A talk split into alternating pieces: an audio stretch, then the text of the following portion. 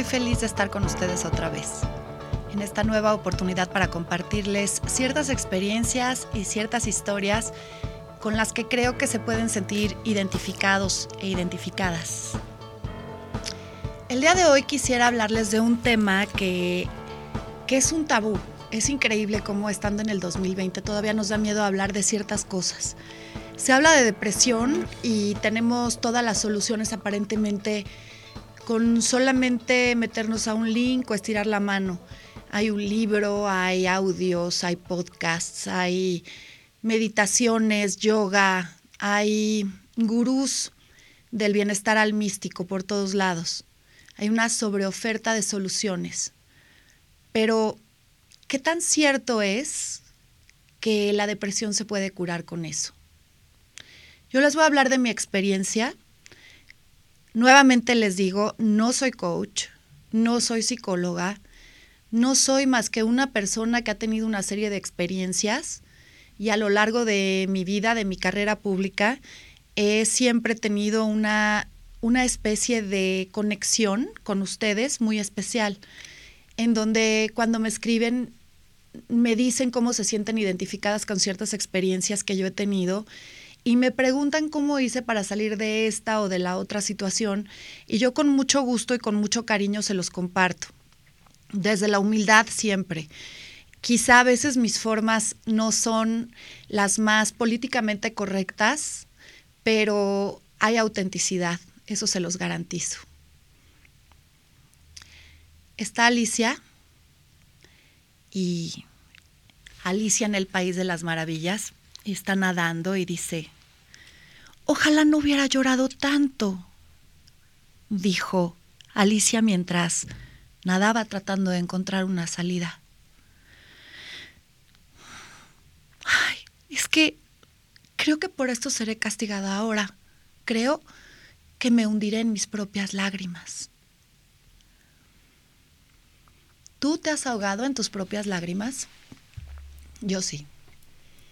Conozco muy pocas personas que no hayan tenido em, como estos ataques de llanto incontenible y de no saber por qué te sientes así y cómo puedes hacer para salir de ese estado de ánimo. Y entonces, ¿qué pasa? Te empiezas, por obra de la magia, a encontrar con ciertos títulos y ciertas personas con las que tú te sientes, digamos que cercano y en confianza, y empiezas a recibir mil recetas.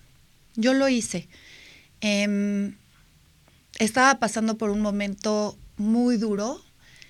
Em, creo que cuando hay un evento muy puntual, como en algún momento de mi vida un tema de seguridad, muchos de ustedes saben lo que pasó con mis hijos hace ya varios años, y bueno, pues a partir de ahí, obviamente vas a tener un momento en donde te vas a sentir muy mal, donde te vas a sentir confundido y muy triste, y hay muchas cosas que vas a querer hacer para salir de ahí, y hay cosas y hay pasos puntuales que sí se pueden tomar, rutas críticas para salir, eh, que son fáciles de, implementar en tu vida, sin duda.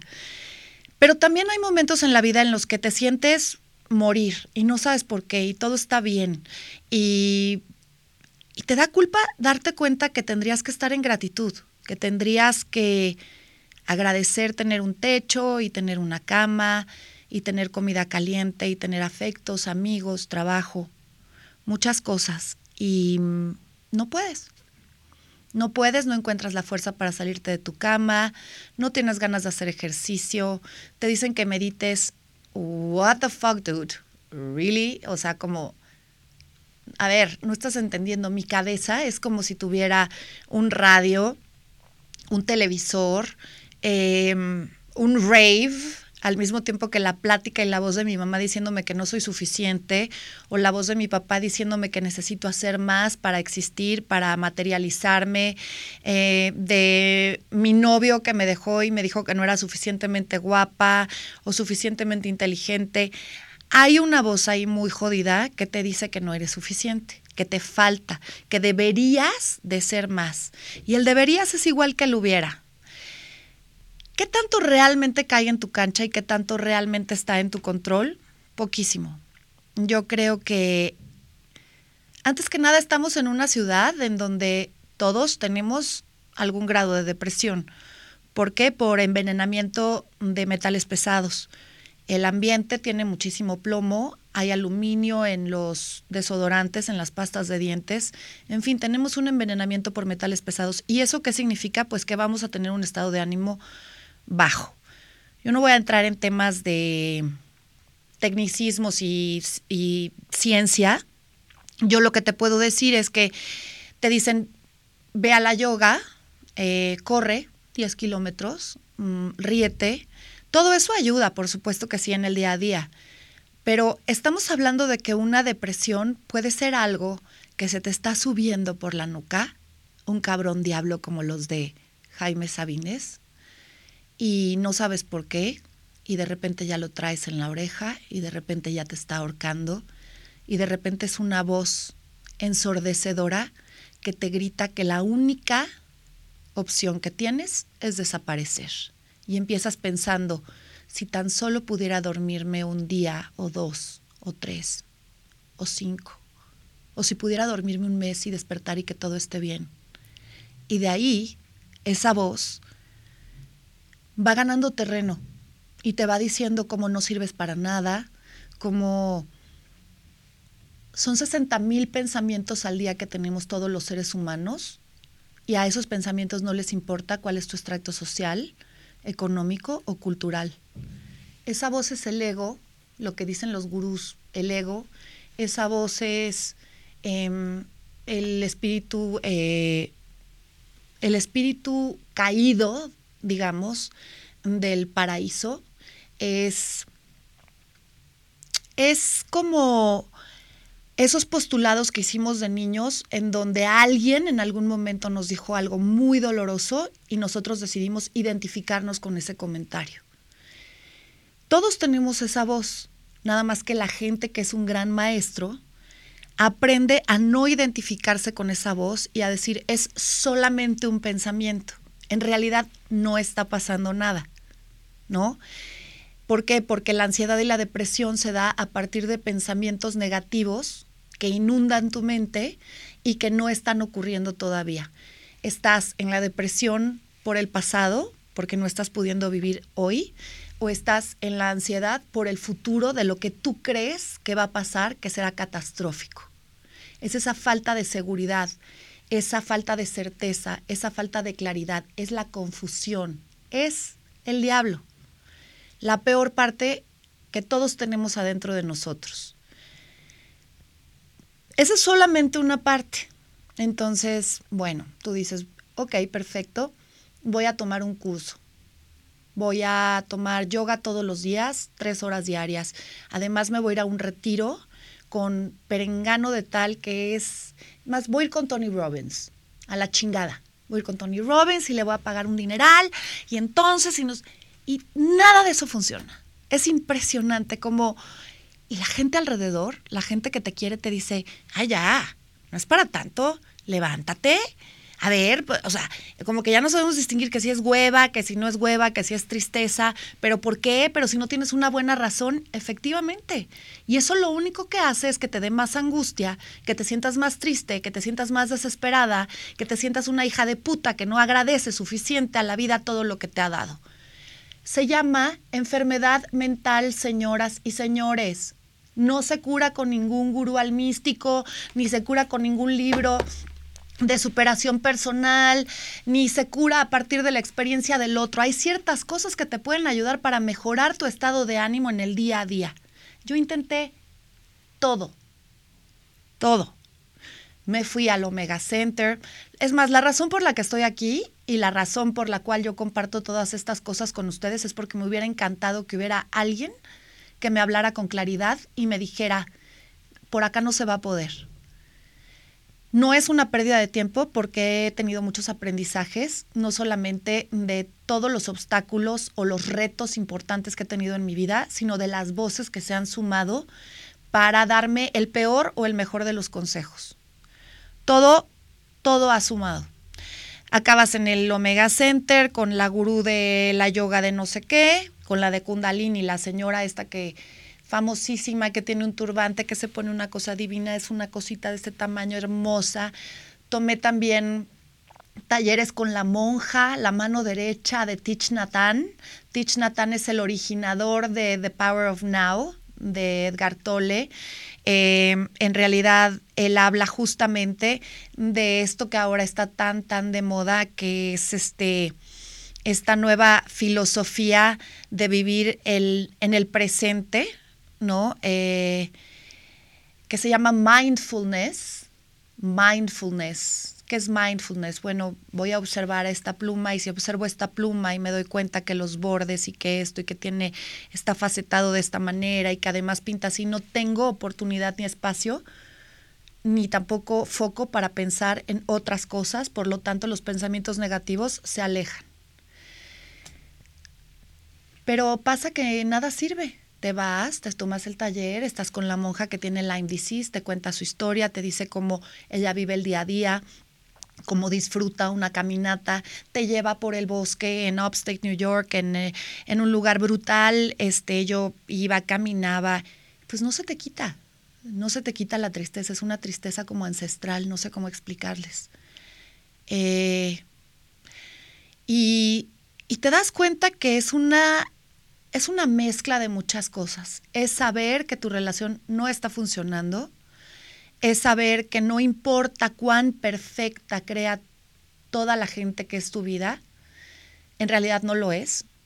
No importa lo inspiradora que sea tu power couple a la vista de los demás, en realidad, you're not feeling it, man. O sea, no está ahí, no está ese sentimiento, no estás conectada. te sientes muy halagada de que la otra persona esté mega conectada, de que la otra persona te lleve flores, de que te ame, de que no pueda beber más allá de tus pestañas, mi nena preciosa, mi chiquita linda, magia pura, es total, hasta el infinito y más, y más allá. Y está increíble. Y todo eso lo ve la gente a tu alrededor, lo ven tus hijos, lo ven tus hijos que tenías antes, lo ven tus amigos, y todo el mundo dice, muero por eso muero, muero por eso. Y tú dices, Dios mío, ¿por qué yo no lo estoy sintiendo y por qué no lo estoy pudiendo valorar? Claro, porque hay muchas cosas que pasan en privado que van rompiendo esa relación, que van rompiendo esa credibilidad, que van rompiendo esas ganas de estar con esa persona, porque no importa cuántas veces te pida perdón, hay cosas que ya se fracturaron y que no hay forma de volverlas a pegar. Y todo eso te va generando cambios en términos químicos en tu mente y te va sumiendo en una tristeza que es como un pozo oscuro en donde sigues cayendo y cayendo y cayendo y cuando crees que ya tocaste fondo, todavía hay más para abajo. ¿Qué hacer en ese momento? Todas ustedes me ponen, ¿cómo haces para salir de una relación que no funciona? ¿Cómo haces cuando estás triste y no puedes ni siquiera levantarte de tu cama? ¿Cómo hago, Marta Cristiana, si llevo siete días sin bañarme y de verdad que ya no tengo ni forma de esconder ni los olores, ya no me aguanto ni sola?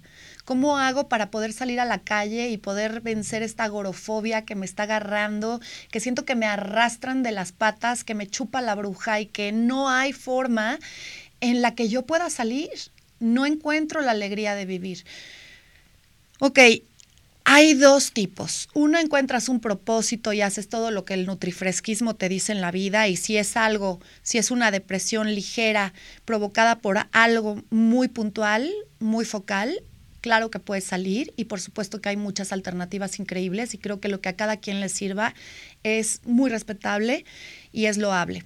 Pero hay muchas cosas que no se quitan con nada y que te da ansiedad y que te da tristeza y que te da angustia y que te da culpa y que sigues ahí enganchada y que además esa tristeza que vas empujando hacia abajo genera ira. Esa tristeza se convierte en ira. Y entonces ya tienes unas reacciones espantosas, ya... Ya dices, Dios mío, ¿qué me pasó? Pero, pero, ¿quién es esta persona? Y te odias y te caes en los huevos y peor te sientes. Entonces, yo digo, ok, eso, eso es un tema químico. Y perdón, pero ahí la única respuesta para mí es ir con un psiquiatra y que te mediquen. Porque, ¿qué prefieres, mi corazón? A ver, tú dime. Ay, no, es que ¿qué van a decir, mana? Horrible. Imagínate que yo me tomo una pastilla para los antidepresivos y luego van a decir que yo soy débil, que yo esto, que yo lo otro. Horrible. Y entonces, de todas maneras dicen que estás pinche loca, güey. O sea, de todas maneras dicen, ¿qué le pasa a esta pinche vieja que no conecta con nada, que está ida, que no abona, que no se ríe, que no es divertida, que... ¿Qué le pasa? Entonces, ¿qué prefieres? Que digan, pinche loca que se toma sus pastillas y eres tú feliz y tú estás a gusto y tú te quieres? ¿O quieres que digan, pinche loca y tú te quieres cortar las pinches venas? ¿Qué prefieres? Ahorita seguimos platicando. Recuerden, por MUTV, arroba WMWDTV. Te metes a la plataforma de Facebook, buscas MUTV y te conectas y nos ves en vivo todos los miércoles de 7 a 8 de la noche o nos ves ya pregrabado después de que haya pasado el, el programa en YouTube, en la plataforma de Facebook o también nos puedes ver en Spotify porque les tengo la gran noticia de que ya estamos arriba en Spotify arroba Marta Cristiana, guion bajo, arroba Marta, guion bajo Cristiana es mi Instagram. Por ahí me pueden escribir en DM. Les voy a contestar absolutamente todo.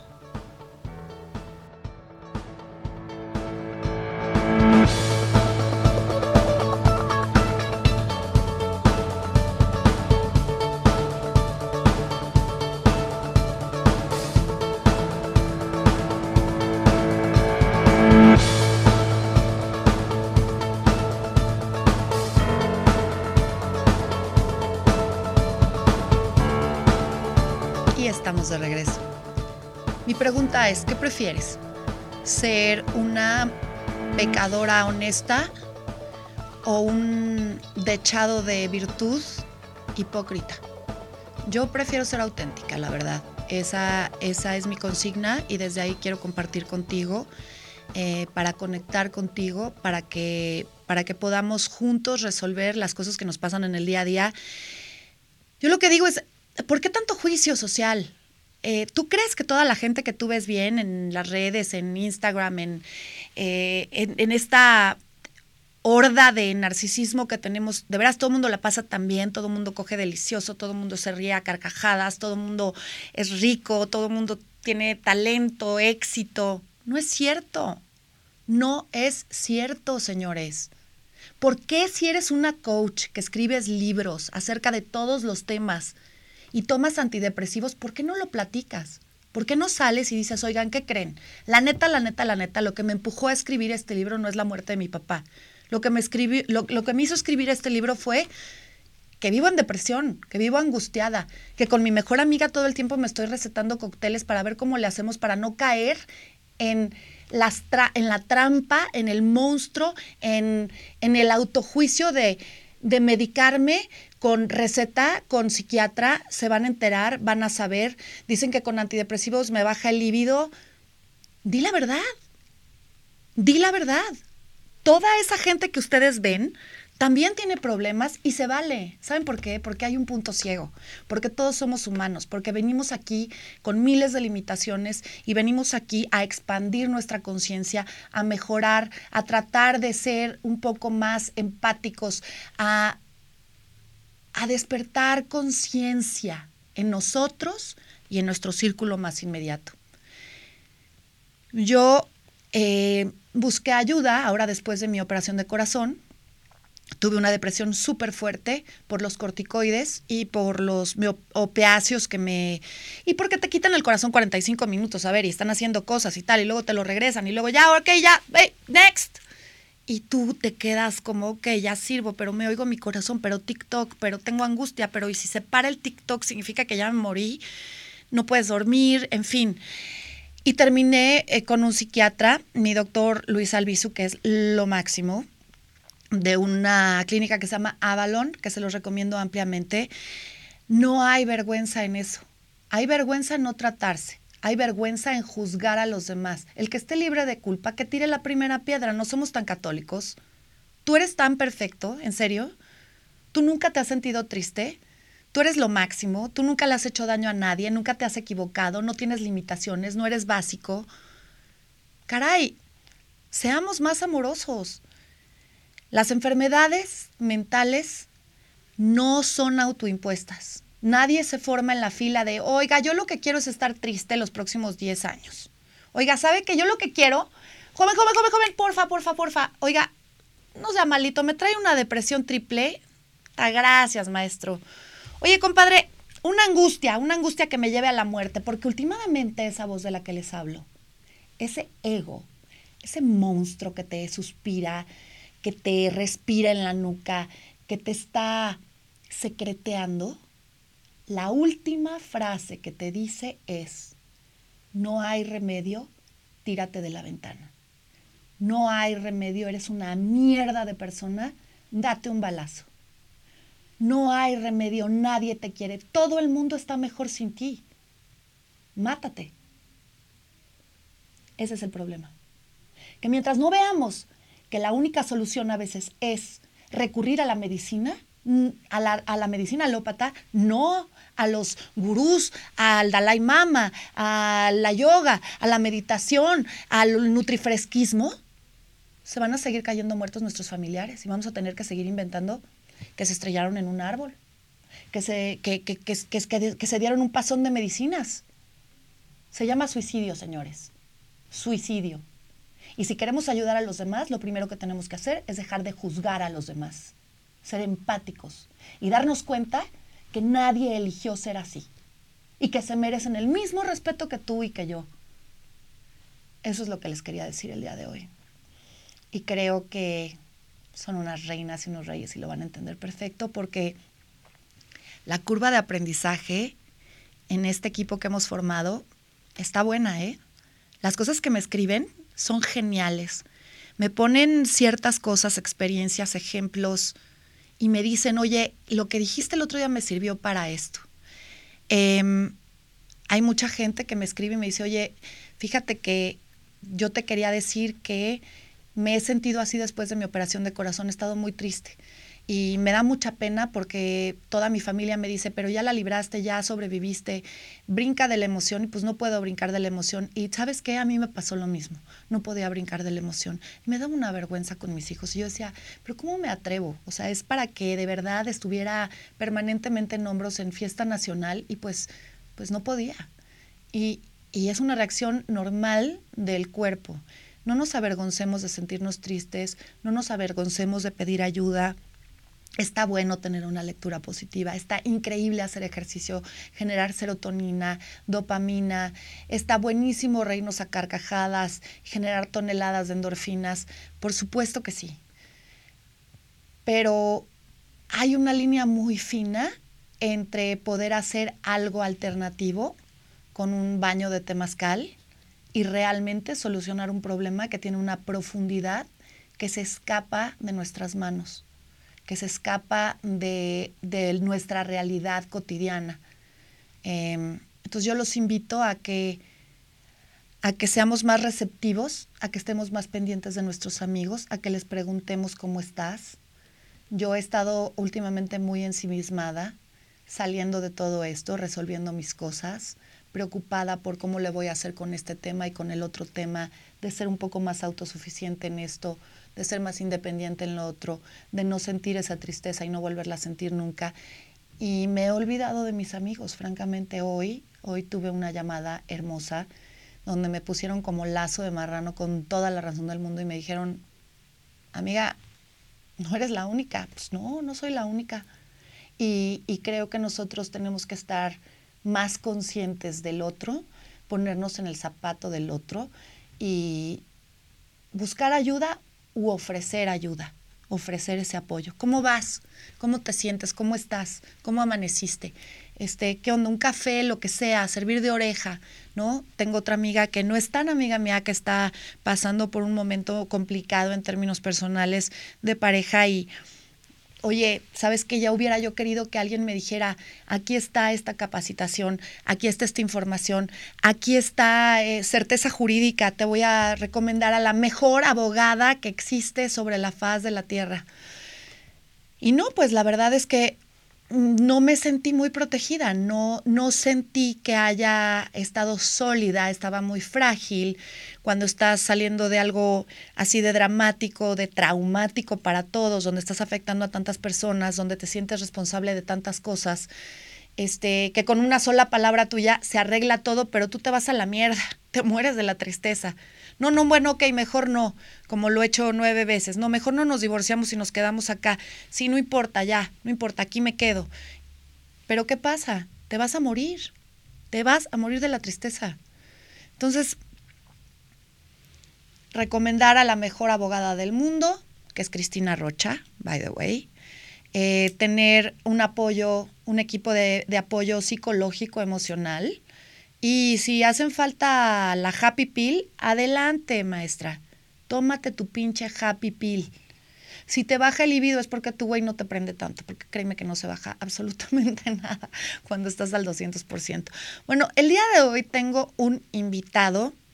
Nuevamente vamos a entrar a nuestra sesión de un par de huevos. Es una, es una sesión de pareja dispareja y vamos a platicar desde nuestras propias experiencias, eh, anécdotas, eh, para podernos mm, espejear ¿Qué les parece? Eh, vamos a hacer una pequeña pausa para que entre nuestro amigo Alejandro Muela Romero.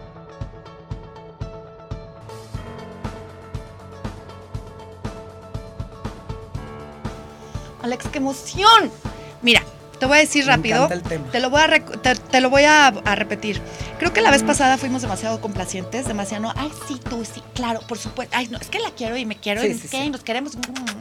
Y no, güey. O sea, sí, te voy a decir que la neta, cabrón. O sea, ¿cuál es el pedo de todo esto que se hace? Nadie llega no llega el personaje, llega el que contrataron, llega el RP. Te quiero a ti, no quiero al RP. Alex Muela es el mejor RP de este país, de Vale Verga. Lo que quiero es, no, ya no vamos a decir la B. Ok. ALB, quiero a ti, Alex. Quiero que me digas. Con honestidad. Sí, con honestidad y que te valga pito lo que te digan. Que por qué dijiste eso, eso no se dice, es políticamente incorrecto. No importa, Alex, porque estamos aquí para compartir historias de vida. Claro porque de nada sirve que estemos hablando de la depresión y del Tao Te King y de no sé y qué. De caer en lo mismo y todo es tan intangible, güey. O sea, en realidad. Yo soy, yo soy experto en ese tema. Duré un año encerrado en mi casa llorando. O sea, a huevo. Eso es lo que quería que me. No lo iba a decir yo porque no me corresponde, pero ¿cuándo fue la última vez que te dio un ataque de pánico? Mira, la última vez, antier. Antier, literal. Pero la más. Fíjate. Yo estaba ahí. me fui antes. Exacto. Pero te dio un ataque de, pánico. y tiene que ver con un acumulamiento vampiresco. Sí. Quisiera más o menos decir mi punto de vista y tú me dices si estoy equivocada. Creo que se, se juntan algunos elementos muy importantes que te, que te tiran para abajo. Cuando eres una persona sumamente sensible, como lo somos tú y yo, eh, las cosas te duelen más, las sientes más, también eres más feliz, también, pero todo es muy fino, ¿no? O sea, es como si trajeras la piel un poco más delgada que, el, que los demás. Y cuando están amigos tuyos alrededor pasando por una crisis, muchas veces tú te prestas a ayudarlos a que salgan, a estar ahí, a estar de oreja, a estar de apoyo, hasta que llega un momento en que tú te invisibilizas y cruzas una línea que es fatídica para tu persona y para tu espíritu, porque ya te dejaste de tomar en cuenta tú y porque ya estás con el otro al mil por ciento. ¿Y qué pasa? Que aunque la otra sea una muy buena persona, es una persona que tenga muchísimas cualidades y que no te desea ningún daño, al contrario, se está agarrando de ti a tal grado para no hundirse que te ahoga. O sea, con tal de salir, que esta parte de la cabeza salga a flote porque nada más necesita respirar, porque la está pasando muy mal, te agarra a ti y te hunde y tú te mueres en la línea. Sí. Sí, pues yo creo que muchas veces en la depresión, muchas veces son personas o circunstancias o lo que te pasa. Yo tengo una, una, mm, mi historia de vida con la depresión me sucede en la secundaria, ¿no? Fallece mi abuela materna, que para mí era como mi mamá. Yo como no lo supe manejar y de pronto me encontré como te estaba oyendo y, y, caes en el 20 y en el recuerdo de ya no quieres salir, de pronto tus amigos te dejan de interesar, los planes. Este, yo me encerré en mi casa un año hasta que, interesante lo que acabas de decir de después hay que compadecerse del otro, fallece el papá de mi mejor amiga. Yo tenía un año de, de haberme ensimismado en mis problemas, en, en, en, lo que, en lo que tú dices de, oye, pues tienes todo, no te falta nada, échale ganas. Me daba mucha risa. ¿Qué tal el échale ganas? ¿Cómo se pone el échale ganas? Sí. Es para puteártelo, cabrón. Me vuelves a decir una sola vez más échale, ganas. y te voy a romper los dientes. Eso cabrón. ¿Tú crees que sin. A ver, ¿tú neta crees que no le echo ganas todos los fucking días? Cabrón. Y fíjate, te voy a decir algo. Sí, sí, yo ayer lo discutía, discutía con una amiga, sin embargo, te cuento. me levanté y mi mamá, que es una persona muy sabia, mi papá decía que yo estaba chiqueado y que porque mi mamá y que porque que no quiere salir y que no salga y que ya sabes el norte y a fuerza lo vas a hacer porque allá me da mucha risa una frase que dicen, oye papá, pues es que no sé y te dicen, enséñese. Enséñese. Ni siquiera te enseño, enséñese, ¿no? Enséñese. Entonces es, es una manera de sácate adelante, digámoslo así. Hazle como puedas. Hazle pendejo. como puedas. Y entonces mi mamá, una mujer pragmática, ya sabes, sabes que no, esto ya no está bien, un niño de 14, 13 años, dice, voy a hablar con un muy amigo mío que es psiquiatra, vamos a ver, ese señor yo le debo La vida. el 80% de lo que yo soy, ¿no? Porque yo no salía de mi cuarto y yo soy de- del norte y ahora vivo en México y dice mi mamá, bueno, es que a ti te aventaron para el otro lado, gracias a Dios. Pero aprendí a convivir con la depresión. Cuando yo llegué a México, era un poco menos conocido que ahora. eh, no, no conocía a nadie, no tenía amigos, no como ahora que la mitad del norte está acá. Y entonces yo caminaba y me acuerdo mucho que cuando yo me sentía triste, me iba caminando al ángel y me sentaba a llorar. Y entonces levantaba los ojos y veía Chapultepec y decía, es que yo quiero estar aquí. Y me secaba las lágrimas y me regresaba a mi casa. Entonces te auto... au- y de- y- Porque, ¿sabes qué? Nosotras, mana, sin pendientes. Exacto. ¿O no? Y entonces es difícil. Y sí tenía yo que tener la, la, la- la brújula bien, bien dirigida de que era físico Claro. y que no era físico, que no era mental, que no era mental. Si es que me fue mal, entonces me siento mala. Realmente traigo ese diablo que ya se me metió en eso, la cabeza. eso es exactamente lo que yo intentaba explicar. Exacto. Que eh, tu claridad me gusta mucho. Sí. Una cosa es lo que es físico, porque Sí. es un evento muy ai- aislado y muy Sí. puntual, y otra cosa muy diferente es la química de tu cerebro, Exacto. en la que no tienes ninguna Y a mí, a influencia mí y nunca, ninguna a mí- yoga te va a ayudar. A mí nunca me ha dado pena, ¿eh? Porque para mí caminar, o sea, de ten- tenía mi casa en Condesa, me iba caminando al Zócalo a pensar. Y caminar te a ayudaba. Oxigenarme, claro. ¿Por y qué? Regresaba animado, gente. ¿no? Y regresaba animado y daba, este, me gustaba mucho ver eh, la ciudad y la gente y me, bueno, me ensimismaba, ¿no? Decía la reina Isabel que tiene sus mejores ideas cuando camina. Entonces, pues es un tema también físico, te oxigenas, este, te relajas, todo, en fin. Y caminaba y yo ten- tenía muy claro cuál era la diferencia entre hoy estoy triste, decaído, porque esto no está llegando, porque esto no está fluyendo, ok, ese estado de ánimo, ¿no? Bajo la gente eh, que se pudiera decir depresiva, tiene que tener muy clara esa idea. Ya cuando tú no sabes lo que te está pasando y estás muy bien y vas al trabajo y le echas ganas y todo, y entonces sientes algo, entonces es físico, ¿no? Oigan, y les quiero decir una cosa muy importante, Alex. Fíjate, tocas un punto, una fibra muy, muy importante. Es muchas veces el machismo también en este país, perdón que insista, pero es la verdad. O sea, te dicen, estás loca. Exacto. O ya, ya, ya, ya, no la armes de pedo. Es- Eres adicta al drama. Er- ah, ¿Qué tal esa? Adicta No es buenísima. Es que eres adicta al drama. Oye, no soy adicta al drama. Están pasándome muchas cosas que tú no puedes entender porque tú vives del que dirán y tienes Ahora- la, la- tienes la fortaleza de salir a fingir y hacer como que todo está bien. Yo te voy a decir algo muy interesante. Yo tengo la misma cantidad de amigas mujeres de amigos o hombres. Dime una cosa, ¿no hay un machismo marcado en Hay- hay decir un machismo- ya, es que estás hormonal, es que te está bajando, es que, que- es que las pinches viejas están locas? No. Yo he visto que hay un machismo sobre una ignorancia y una comodidad, ¿me explico? Sí. O sea, porque a veces repites frases hechas, ¿no? Y a veces, muchas veces, eh, gente que yo conozco es mucho más sensible y mucho más eh, racional, ¿no? Sí, porque muchas veces no es de género, pero ¿qué crees?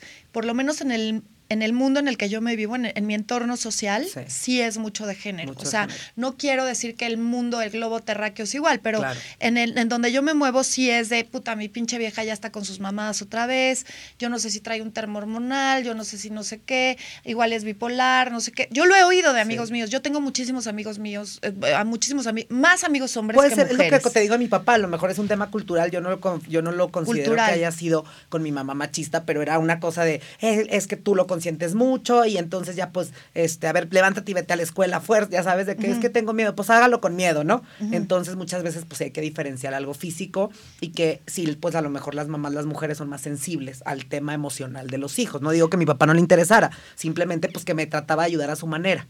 También ¿no? tiene que ver mucho con una idiosincrasia de, de victimización Claro. y, y de, y de estar en la queja, ¿no? O sea, también tiene que ver que las mujeres traemos también cierta información genética, por decirlo, Claro. una herencia que nos implantaron de que entre más triste te veas o entre más eh, abusada te veas o más Y llamas luego la te digo algo, viene la otra parte de esta honestidad que tú dices, porque yo me acuerdo una, muy, una gran amiga mía, Verónica, entré un día a una fiesta a los 16 años y estaban platicando de un problema y tal, y la recuerdo muy bien que volteé y me dice, Alex, ¿tú no tienes problemas? Y es una recurrente, a lo mejor tú lo has visto en algunos círculos, que pareciera que no tengo problemas. El problema es que será que he aprendido a arreglármelo solo, ¿me explico? Entonces, a veces yo tengo una frase que digo, si no tengo nada bueno que aportar, hay veces que prefiero ensimismarme y es muy raro, porque cuando yo me siento muy mal, necesito estar conmigo. Ah, eso me pasa a mí también y también eso es lo que pasa, lo que, lo que me ha ocurrido, eh, digamos, con respecto a esta depresión tiene que ver eh, con el hecho de que todo el mundo dice, no, pues es súper fuerte, es súper guerrera, es súper, pero también tiene que ver con un sistema de defensa que se, que se activa solo, ¿no? No, y tienes tus mecanismos. Ayer una amiga Ese mecanismo de defensa es... Perdió. Yo voy a ser más fuerte, yo voy a ser más esto, más valiente, más... Y no tiene que ver con ¿sabes eso. ¿Sabes qué? Yo lo que hago, que aprendí muy padre, cuando no sabes qué hacer, no hay que hacer nada. O sea, porque a veces dices, no, y voy a, ayer platicaba con una amiga que, que pasó una, una cosa eh, muy fuerte, falleció su novio en un, en un accidente, de un día para otro se le cambió la vida completamente. Y entonces me dice, ¿qué hago? Y le digo, mira, pues levántate, bañate, llora en la regadera, acepta que estás triste, pon música, camina, léete un libro. Aceptación de tus acepta que estás mal, porque si no aceptas Eso que se estás me hace mal, básico. Y es lo que me encanta del tema de Alcohólicos Anónimos. Punto número uno, saber que tienes un problema. Yo, mira, hay días que me levanto y digo, te está mal esto y me falta esto y no llega esto y tal. Me levanto, me baño, te, te tratas de ver lo mejor que puedas para darle una buena cara al, al asunto me voy, si tengo que ir a una comida, me voy caminando porque necesito refrescarme un poquito más. Tiene uno que inventarse sus modos de, de sacarse adelante. Rutas ¿no? críticas. Y ojo, cuando yo veo una persona llorando en la calle, con una cara de genio, una mamá regañando mucho al niño, si trato de todo bien, o sea, o le regalas una paleta, o sea, trata, tienes que tratar de hacer amable ahora con los amigos, eso que acabas de decir es muy importante. Yo al revés, he estado a veces tan abandonado de mí mismo por, lo que te por digo. estar con otra persona. Yo veo que lo que te pasó fue justamente eso, eso te tienes absolutamente abandonado. Es el síndrome del RP. Exacto. Por eso te invité. Claro. El síndrome del RP es todo está bien, todo está bien, usted no se preocupe, yo estoy Claro. bien, no importa. Primero tú, primero tú, primero tú. Sí. Primero tus relaciones, primero salvar y, y en realidad te Y abandonas es que aparte en el eso que dijiste de la pena, o sea, por ejemplo, te duele eh, la nariz y vas con el otorrino, te duele la cabeza y vas al neurólogo, pues es lo mismo con el psiquiatra y no hay pena en decirlo.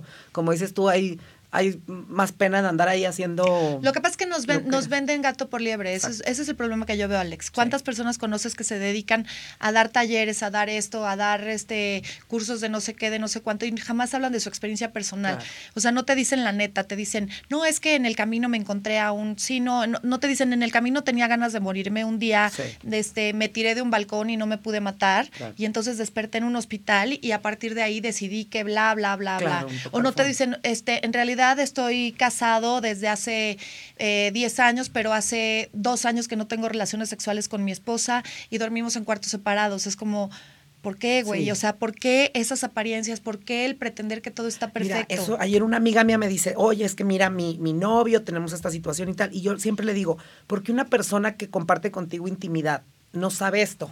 O sea, ¿por qué me lo estás diciendo a mí? Deberías de llegar a tu casa, pon- ponerte unas copas de vino y decir, a ver, siéntate, esto y esto y esto. Y en la mañana le hablo y le pregunto que cómo estaba y me dice, no, fue un mal día ayer, voy a estar así a ver hasta dónde aguanto.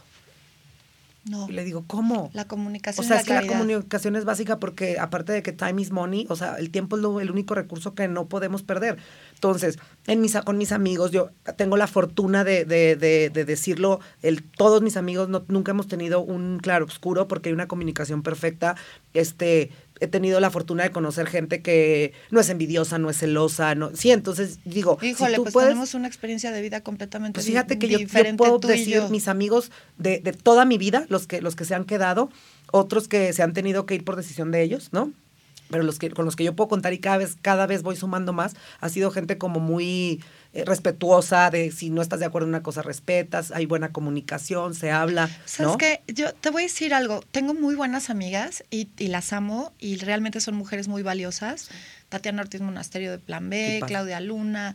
O sea, tengo muchas amigas que, eh, mi amiga Geraldine García Esquivel de, de Nueva York. En fin, tengo muchas amigas que son de una pieza y que se han quedado conmigo contra viento y marea, a pesar de pensar que a lo mejor, mm, pues mucha gente pensó, la dejó en la calle. No, no me dejó en la calle. O sea, todo estaba a nombre de los dos, no hay manera. Soy una mujer inteligente. ¿Perdiste amigos después de tu divorcio? Perdí amigos después de mi divorcio y estuvo duro. La verdad Ah, es que sí claro. estuvo muy duro, pero también entiendo que hay ciclos que se cierran Claro. y que las personas, como decía la vez pasada, llegan, aportan y cuando dejan de aportar o tú dejas de aportar, Sí. uno tiene derecho a darse la media vuelta e irse y ni siquiera dar una explicación. Claro. Está muy bien, no por eso duele se- menos. A veces se gana y a veces se aprende. A veces se gana y a veces se aprende, exactamente. Pero lo que te quería decir es, así a pesar de ese magnetismo tan grande que tengo con las mujeres y como siempre ha sido el segmento que más me ha importado, en realidad creo que las personas que más me han lastimado en la vida han sido mujeres.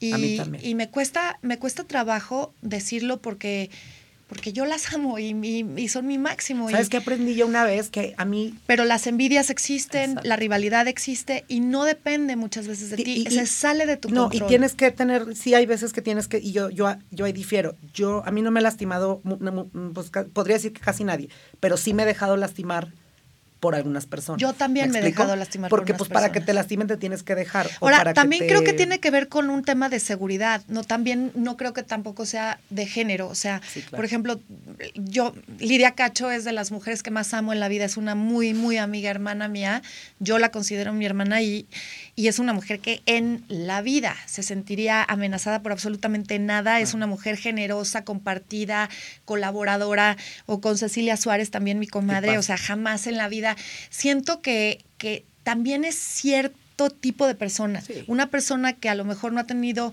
o cree que han habido injusticias y que no se le reconoce lo suficiente su talento. Es que con los años vas puliendo, compites. ¿no? Que dicen Sí. lo, lo malo, lo bueno de los años es que ves la le- tienes que ver las letras de cerca y a los pendejos de lejos, ¿no? O sea, pues te los tienes que ir quitando porque aparte es una cuestión de ellos, ¿no? Sí. Cuando tú eres lo que tú eres, te aceptas y haces lo mejor que puedas. Me encantó lo que dijiste. Pues todos hemos, a lo mejor queriendo no, tampoco me voy a hacer el bueno, pues has lastimado a alguien o has hecho algo mal, no sé, pues no somos perfectos. Y nadie quiere ser, porque qué flojera, ¿no? Qué Lo flojera. padre es pasártela bien y Yo lo siempre he mejor dicho, a mí no, no, no, no me arreglen todo. Exacto. Todo, todo, todo no. A lo mejor una parte, justamente para poder funcionar y para Claro. salir adelante, está padre, pero si me curas todo, Sí. todo, todas mis, No, no. mis como, neurosis la- es como mis do- operarte la nariz, te cambias todo. No, deja tú, sabes que dejas de crear. Claro. O sea, en realidad ya no tengo de dónde crear, ya no podría escribir ni media... Digo, no estoy diciendo que mis Claro. poemas son los mejores del mundo, pero es una catarsis importante para mí, es un ejercicio que a mí me llena. Si yo me curo y me vuelvo ascética y todo en mí se vuelve esterilizado y perfecto, pues al rato no puedo escribir ni, ni un guion, ni puedo escribir un poema, ni puedo Y yo interpretar creo un papel. que eso que te pasa, eh, firmemente creo que es un aprendizaje de la depresión. Cuando tú te deprimes y ves que con quién sí cuentas, con quién no, que al final del día la realidad es que te tienes solo para ti y nada más para ti, pues te vuelves más, te arreglas lo mejor que se puede, estás de buen humor lo mejor que se puede, eh, ayudas lo mejor que se puede, ¿me explico? O sea, Sí. ya sin exigirte tanto, ¿no? O sea, por ejemplo, el- un tema de divorcio, un tema, oye, pues bueno, si es un tema como lo acabas de decir, padrísimo, o le resuelvo la vida a todo el mundo y me muero en el intento, o me la resuelvo yo y pues que pase lo que tenga que pasar, ¿me explico? O sea, Sí, porque, a ver, también eh, hay una cosa importante que les quiero decir. Uno, de repente, cuando estás en mode supervivencia, hablas de las cosas que te lastimaron para que también la banda que tanto te juzgó y tanto se quejó eh, de cómo es posible que hayas deshecho una pareja tan perfecta y cómo es posible, nosotros creíamos en ti. Tenía amigas literal que llegaban y me decían, Lit, no te puedes divorciar porque si yo creo en el amor es por ti y por esta persona con la que tú estás y son 16 años y está cañón y tal y tal y tal. La forma en la que me dio el anillo, tan mágica, en Montalbán, Sí, con con tal, el atardecer, cómo pidió un permiso especial a Limba, o sea, bueno, todo fue eso, tan, eso es tan, creer que existen mágico. las princesas Y esta- yendo a Disney. Oye, y, es, y existió un tiempo. O sea, a lo que voy es, no todo fue miel sobre hojuelas, no, Claro. pero también hubo miel sobre hojuelas. O sea, también fueron 10 años fantásticos en los que, lo he dicho antes y lo repito, nunca me sentí tan amada ni siquiera por mis padres. Hoy por hoy, afortunadamente, sé que hay esa capacidad también de amor por parte mía, porque yo lo amé de verdad por sobre todos, todas las cosas en la vida. No pensé que tuviera esa capacidad de amor, pero a mí se me acabó el amor. Y también fui sincera y lo dejé que fuera libre y que tuviera la capacidad de rehacer su vida, de ser feliz, de encontrar el amor de nuevo, porque eso también es el amor. El amor es, es desearle a esa persona el bienestar, que sea contigo, claro. el más feliz. Yo soy, fíjate lo que yo lo que te quiero decir, estas personas que me han lastimado, relaciones que he tenido, yo les deseo lo mejor del planeta, porque como a mí me preguntan, y se me hace muy chistoso, porque hablo de estas personas a veces con cariño, porque es un recuerdo, porque estoy hablando del momento en el que fuimos Yo depende, si me estoy puteando con él, digo, ay, este pinche viejo. Bueno, normal, cosa, yo, yo me acuerdo de ese y cuando hay cortesía, y cuando hay buena ondez, y cuando hay tal, es como... Pero siempre prevalece ese cariño, ese respeto, decir, tengo dos hijos con él. No, puteando todo. dio lo mejor. Cuando me platiques una circunstancia, una situación, o sea, si te pregunto, ¿cómo fue tu último día de matrimonio en tu divorcio? No va a estar tan padre, pero si te digo, oye, ¿cómo te dio anillo un güey? ¿Ya qué? ¿No? Tienes bonitos recuerdos con esas personas, esa gente, y serías muy egoísta contigo mismo para quitártelos porque son parte de tu historia. Absolutamente. ¿no? Yo he tenido las mejores relaciones del mundo que se han acabado, las mejores amigas del mundo que se han ido, los mejores recuerdos de la también la escuela se acaba y los profesores se van. ¿Tú crees que yo no adoro a mis profesores de segundo y secundaria? Claro. Pero no, no quiero estar con él toda la vida, y menos el de eh, matemáticas, ¿verdad? Sí, tú sabes que ah, tú, has estado cuando me dicen, este, alguna vez, ¿no? Que me escriben, oye, no, es que ya eh, supéralo. No, pues está súper superado. Como yo pedí esa separación y créanme que me costó cinco años tomar esa decisión y por supuesto que el luto lo vivía dentro de la relación y quise mil veces autoconvencerme de que sí funcionaba y de que me podía quedar y de que podíamos tener la, la familia perfecta y la pareja perfecta. Pero al final del día te tienes que salvar tú porque hay cuatro personas que son tus hijos que dependen 200% de tu bienestar, de que estés fuerte, de que les puedas dar, ¿no? También un ejemplo de vida. Eso del tema que dijiste de la depresión es un aprendizaje porque yo siento que es la parte teórica de la vida. O sea, tienes que aprender, tienes que ver, ensimismarte, está dentro de ti, porque ese es una guerra contigo mismo. Tú puedes irte a los tribunales con alguien, puedes tener un tema de laboral y vas bien, ¿no? Porque pues vas preparada, pero cuando la guerra es contigo. Y miren, un poco lo que, lo que les quiero decir es, yo hice un TED Talk en, en algún momento y, y un poco el mensaje era, pues ya vi que no tengo nada en términos de tal y es hormonal 100%. Y sí, sí, efectivamente tengo un, un tema hormonal, pero lo que me dice a mí ahora, Luis, es, tú tenías una depresión de 10 años, una depresión resistente. ¿Por qué? Porque toda esa tristeza que tú sentías todos los días, la empujabas para abajo, y salías a recibir a tu marido, a hacer esto, a hacer lo otro, a hacer una reunión en tu casa, a que tus hijos, a que te vieran bien. ¿Por qué? Porque ¿Pero eras inconsciente de eso sí, o sí sabías que estabas mal? Que lo estabas escondiendo. Sabía que estaba mal. Eso a mí me da miedo, eso a mí me da miedo. Sí, sí, no saber, es, decían, no hay nada peor que no saber, que, que no saber, que no saber que no sabes. Mira, no sabía, no sabía en el sentido de que no sabía que era algo que se iba a quedar. O sea, pensaba que era algo que podía esconder hoy y que mañana ya iba a estar bien. Y a lo mejor al día siguiente tenía un mejor momento y porque, y me, y te juro, me lo dice mi terapeuta me, lo dice, mi psiquiatra me dice, oye, no sé cómo le hiciste, o sea, realmente si, si eres una persona muy positiva y si eres una persona muy echada para adelante, muy guerrera, porque con una depresión de tantos años está muy cabrón funcionar. Oye, y te voy a platicar algo de lo de las terapias. Nunca, el psiquiatra amigo de mi mamá, que me salvó la vida, y a partir de esta crisis que tuve el, el antier, decidí tomar una terapia, ¿no? Porque oía una chava que dijo, es que yo me embaracé, dije, esto va a estar de la fregada o sea, consciente. Esto va a estar de la fregada, se me va a mover todo, voy a tener problemas, voy a ir con una... O sea, ella deliberadamente decidió que necesitaba un apoyo para la situación que iba a emprender. Y yo, ahora que me pasó esto y el estrés, analicé y dije, estoy empezando este proyecto, estoy con esta persona, estoy tal, necesito un team support, ¿no? Claro. Como a veces necesitas un financiero, un contador, dije, yo necesito empezar una, una terapia y tengo mañana, luego les cuento a ver cómo me va. Oye, no, te va a ir increíble. Hay una chava que me pregunta qué tipo de terapia me recomiendas tomar. Que ahorita les digo, no, no me da tiempo de encontrar rápido porque ya nos vamos a ir, pero hay una chava que me dijo qué tipo de terapia. Le digo, mira, yo que tú haría un due diligence, o sea, haría una pequeña investigación de ver qué te ofrece cada terapia y ver con qué te sientes más identificada.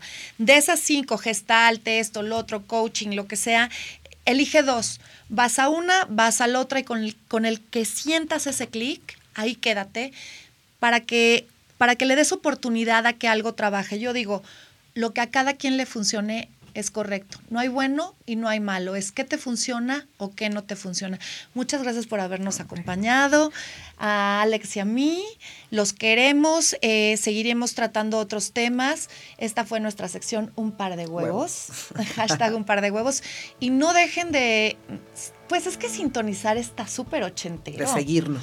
No dejen de escucharnos en nuestro telepodcast, como tuve a bien, mi amor, bautizarlo.